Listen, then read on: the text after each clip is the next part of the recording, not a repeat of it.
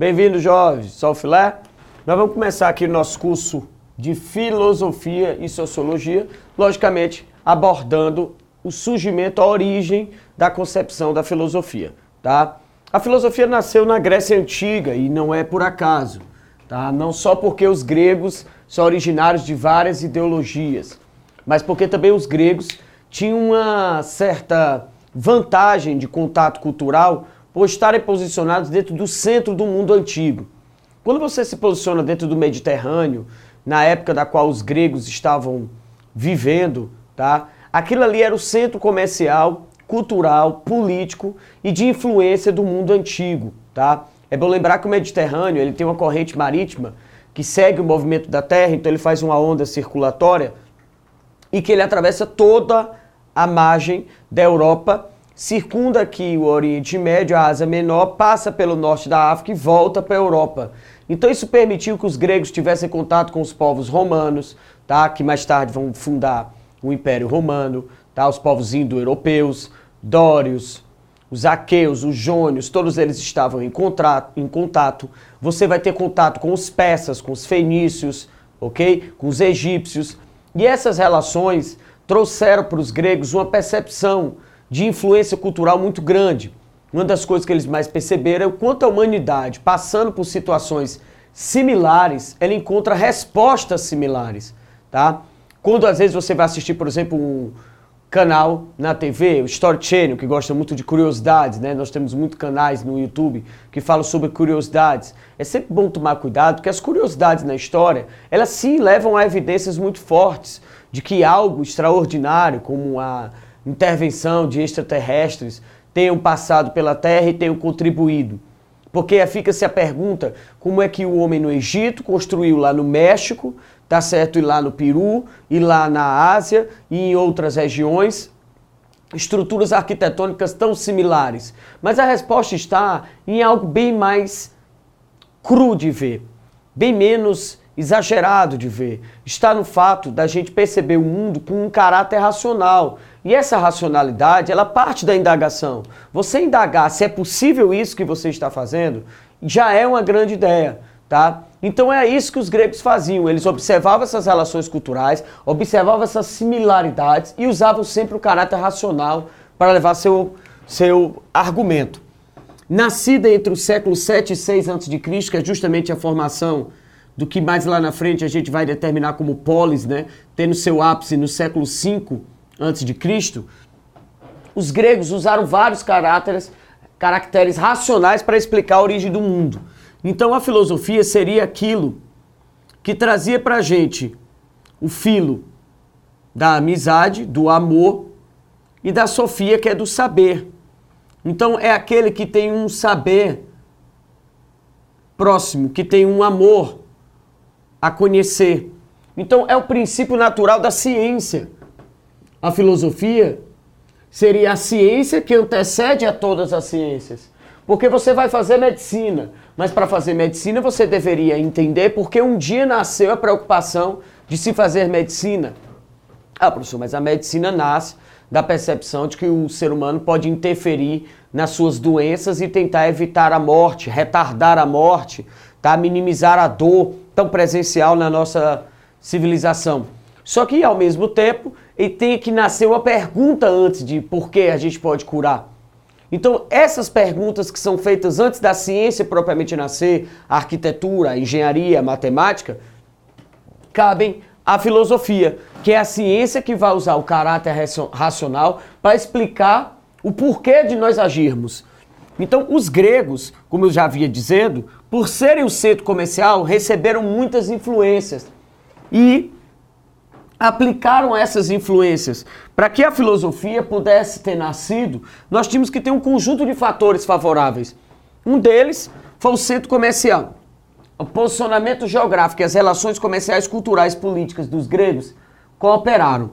O outro foi o fato de que eles transformaram isso até no seu processo teológico, porque a sociedade grega politeísta, como a maioria das civilizações antigas, não acredita nos deuses como seres míticos, como seres mitológicos, como seres superiores que fossem tão distantes da sociedade da qual eles vivem. Diferente dos egípcios, por exemplo, que acreditavam na religião antropozoomorfa, tá? E que os homens e animais, eles se misturavam em um só ser, tá? em deuses que são inalcançáveis para o ser humano na sua estrutura física, os gregos acreditam que os deuses se parecem com os seres humanos. Isso já é uma percepção de que o ser humano ele tem algo a oferecer, tá? De tal forma que ele pode ser comparado aos deuses. Então eu estou criando um engrandecimento do ser humano, um antropocentrismo, tá certo? E isso ajuda a perceber que a partir do momento que o ser humano coloca a ele como uma figura próxima aos deuses, coloca também próximo dele a capacidade de criar, a capacidade de ter linha de raciocínio e a capacidade de acreditar que essa linha de raciocínio leve, leve a uma conclusão positiva. Então ele humaniza os deuses, ele criou os princípios da ciência e entre os princípios da ciência a, a gente inclui como um dos primeiros passos da filosofia, um dos primeiros atos da filosofia, que é o que a gente está comentando aqui, que é a explicação por base racional, é a admiração. A primeira atitude de um filósofo é se admirar com aquilo que vê. E a admiração provoca nele um questionamento racional do qual ele vai buscar uma explicação. Ele não vai aceitar a explicação que já está pronta. Ele vai buscar essa explicação.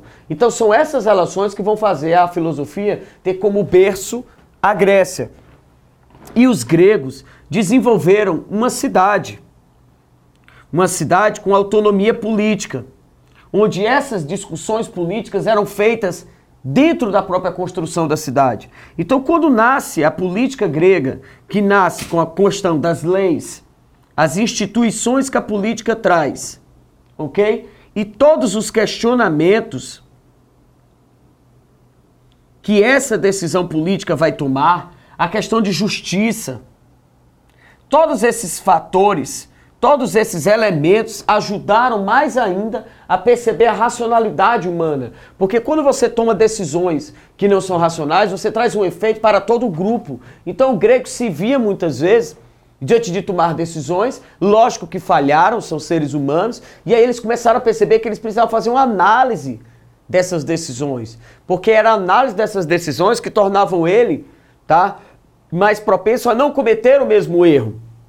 É diferente de civilizações onde o erro era, era responsabilizado aos, a, aos seres humanos e tudo que era incorreto era responsabilizado aos deuses. Então eu tiro do ser humano o processo argumentativo, do qual a filosofia precisa para nascer, tá? Toda vez que você for falar da origem da filosofia, a gente gosta muito de explanar sobre aquele quadrozinho do qual os gregos montaram em seu aspecto racional, distinguindo o que é mito do que é filosofia na verdade, distinguindo o que é mito do que é racional. Hoje a gente tem até programas de TV e esses programas têm uma atratividade muito grande, que são é, exemplos do cotidiano onde vai se perguntar, é verdade ou mito? Então essa ideia de verdade ou mito, ela é humana, tá? E os gregos levantaram muito essa indagação. Só que não vamos usar a palavra verdade ou mito, vamos usar a palavra razão ou mito. Então vamos usar a palavra filosofia ou mito. Então eu estou trabalhando na mesma linha de raciocínio. Como identificar que o mito é quem está explicando as nossas relações? Então os gregos criaram uma lista de percepções míticas que permitem a gente ver isso com mais clareza. Logicamente que eu estou na Grécia Antiga, no século 7, 6, 5 antes de Cristo, e que hoje eu precisaria de uma capacidade de análise maior, de síntese maior, de argumentos melhores, tá? Para que eu não caia na repetição de um mito, que hoje é tão comum nas redes sociais. As redes sociais viraram um grande divulgador de mitos urbanos, tá? Os mitos. Primeiro, eles trabalhariam com a narrativa fantástica. Eles sim podem ter uma base real. Eles podem trabalhar com um princípio de realidade. Mas chega um dado momento que a narrativa não tem continuidade dentro do princípio racional e ela busca algo imaginário, fantástico para explicar. Ok? Vamos pegar, por exemplo, qualquer exemplo da mitologia grega. Que você pega o. Vamos pegar a Guerra de Troia, tá? Que inclusive é uma maneira de explicar as, o nascimento dos deuses. Você tem três formas clássicas. Você explica através das guerras, tá? E aí nascem os deuses, e os deuses vão gerando as nossas relações humanas. Aí a gente pode citar a Guerra de Troia, a gente pode citar, por exemplo, a guerra que os gregos travaram contra Creta para vencer o Minotauro. Ok?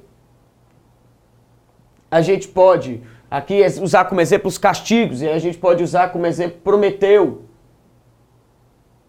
que se relacionou com os homens, trazendo aos homens o fogo, mas tirou isso dos deuses e deu aos mortais, e os deuses, por vingança, tá? vão castigar Prometeu.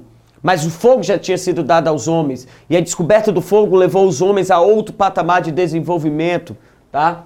E você tem o nascimento do mundo, porque o grego acredita que o mundo nasce dentro de uma base racional que ele chama de cosmos. E o nascimento do mundo, tá? Seria através do nascimento dos próprios deuses. O nascimento dos deuses explica o nascimento do mundo. Então a mitologia, naquela, naquela época, era mais fácil de identificar porque você identificava que os deuses nascendo e suas relações geravam o mundo, tiravam muito da humanidade, tá?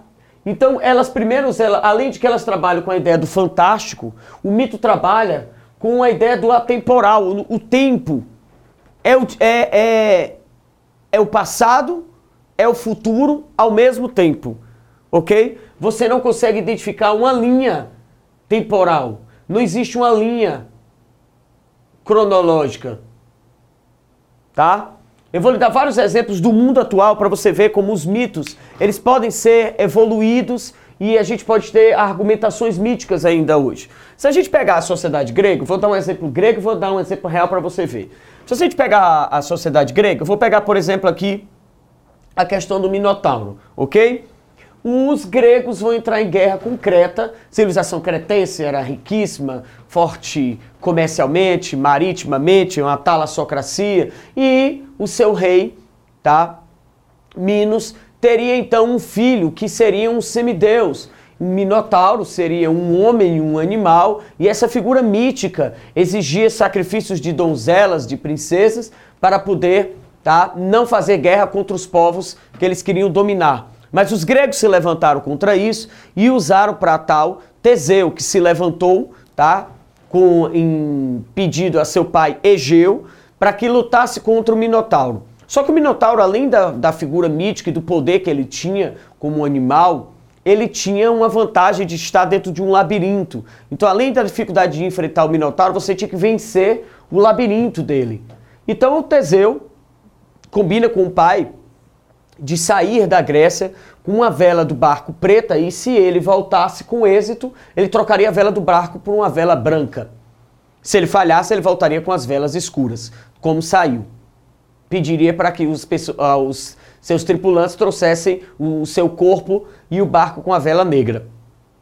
Então, quando ele sai, ele consegue contato com uma dessas princesas que o Minotauro aprisionava e ela orienta ele para que ele use tá certo? Um novilho de lã para poder ele entrar no labirinto, marcar a entrada do labirinto, descobre qual é o segredo para matar o Minotauro, o mata e consegue sair do labirinto e a Grécia conquista a região de Creta. Na volta, Teseu teria esquecido de trocar as velas e quando o pai o viu, tá, com as velas negras, na verdade viu o barco, né, avistou o barco, pensou que ele tinha morrido e se jogou, tá, do, das rochas e morreu, gerando mar Egeu. Olha que coisa sensacional. O mar Egeu nasce, ele não diz o tempo que o mar Egeu nasceu. Então, desde então, o mar Egeu é o mar Egeu, em homenagem a Egeu, pai de Teseu, que se matou pensando que o filho havia morrido na batalha contra, os Minota contra o Minotauro. Eu não marco o tempo. E ao mesmo tempo eu trabalho com um monstro. E eu trabalho com um homem. Então o mito ele tem a base da verdade, que teve a guerra, tá? Das civilizações para ocupar esse território. Lembrando que os gregos ocuparam Creta no período onde não havia mais praticamente nada. Creta foi atingida por um, um grande incidente geológico, tá? Natural. Houve uma erupção de um vulcão nas ilhas gregas e provocou esse vulcão quando entrou em erupção, ele caiu dentro do mar, provocou um tsunami gigante que bateu contra a ilha de Creta tá? e destruiu a ilha de Creta e a civilização creto-micênica. Quando os gregos lá chegaram, a civilização estava em completa decadência. Então você vencer uma batalha contra um inimigo que não oferece nenhum tipo de resistência não é glorioso. Tá? Então foi criado então um mito para explicar essa situação. Mas veja que ele é atemporal, ele trabalha com alguém que não existe, ele trabalha sob a ideia de guerra, tá? Deixa eu lhe explicar o mito urbano. Quando o Brasil perdeu a Copa para a Alemanha, que foi uma coisa bem traumática para quem é fã do futebol no Brasil, tá? E a maneira como perdeu, um completo apagão da seleção naquele dia, criou-se o mito de que os jogadores brasileiros haviam vendido, tá certo, a Copa do Mundo. Inclusive saiu na, na, no, no, WhatsApp, em outros grupos sociais, os valores, a conversa. E eu peço para você fazer uma pequena pesquisa que essa mesma história foi contada quando o Brasil perdeu de 3 a 0 para a França. A mesma história. A mesma situação, houve um jogador que se levantou contra, tá certo? Os valores são praticamente os mesmos, a história é igual, muda o nome dos personagens. Quer dizer, essa história ela vira temporal. Se o Brasil perder outro campeonato, eu posso usá-la de novo, porque grande parte das pessoas vai acreditar. Inclusive os valores usados para possível derrota comprada da seleção eram inferiores e muito aos salários que os próprios jogadores recebiam, o que é uma coisa completamente incompatível, até porque o futebol tem valores de premiação bem altos, bem maiores do que a premiação que esse mito narra. Quando você vê um caso de violência urbana, que é recorrente, é comum criar um mito de que esse mesmo crime está acontecendo repetidamente. Aqui, do qual onde estou narrando essa história para vocês, aqui em Fortaleza, existem vários desses mitos urbanos, tá? Já se chegou a declarar feriado na cidade por causa de uma figura, tá? Que atacava as pessoas. Figura essa que nunca foi provada que existia, mas o medo de existir essa figura fez as pessoas acreditarem. Só que ela não morre, tá entendendo? O teu pai ouviu uma história que você ouviu. E essa figura, teu pai morreu, Tá certo? Se passaram 40, 50, 60 anos e essa figura continua existindo. Então, quando você percebe que ela não tem linha de tempo, que sempre tem algo que não se consegue explicar diante do que acontece, você está diante de um mito. Só que o mito hoje ele tem um berço, na verdade, bem maior, porque ele não vai usar deuses, ele vai usar casos de pessoas. Ele vai usar particularidades para poder dizer que aquilo pode acontecer. Então, quem é que vai salvar você? para você não acreditar nesse senso comum. Alô, jovem, é a filosofia que vai fazer você criar um, uma percepção racional para entender esses fatos. Então, quando você escutar algo nas redes sociais, a primeira coisa que você deve fazer, parar e fazer uma análise racional. Será que o que eu estou escutando aqui é verdade? Porque não só se escuta, as pessoas acabam repetindo e colocam isso até nas nossas provas, em redação ou textos dissertativos. Então a filosofia ela vem para ajudar você a sair dessa percepção tá? desse mundo já criado. Ao mesmo tempo que o mito não explica pela via racional, a filosofia explica. E ela, só a filosofia, diferente do mito, é capaz de fazer essas duas formações. Se você tem uma informação, você pode quebrar essa informação e dividir em pequenas partes. Esses fragmentos é a capacidade de analisar o todo. Então você vai quebrar o todo. O fragmento do todo é importante. Vamos pegar um exemplo de, de um atentado terrorista, se ele aconteceu ou não. Então você vai pegar o local, você vai pegar as pessoas que estavam no local, relatos, a soma de tudo isso vai quebrando o todo da sua informação. E depois que você tem esse todo, você consegue sintetizá-lo de novo. A sintetização é a capacidade de união. Então, sintetizar e analisar é algo que só a razão faz. O mito não o faz. O mito não o faz, tá? Beleza? e ele vai pegar dessa admiração para construir a sua argumentação. A sua argumentação ela precisa de estrutura. Veja o quanto a filosofia pode lhe ajudar, por exemplo, numa redação. Tá? Ela precisa da estrutura e a estrutura de um argumento, ele precisa das premissas, que são as prerrogativas que você vai usar para argumentar aquilo, para você chegar a uma conclusão racional. Você precisa dessas premissas muito bem montadas. Inclusive, se usa, se utiliza bastante essas duas percepções, a premissa de dedução e a premissa de indução. Lembrando que a dedução ela usa o categórico, então, então é o definitivo, tá? Ela usa algo universal para tudo. Então ela diz assim, é, vamos dar um exemplo bem rápido aqui, ó.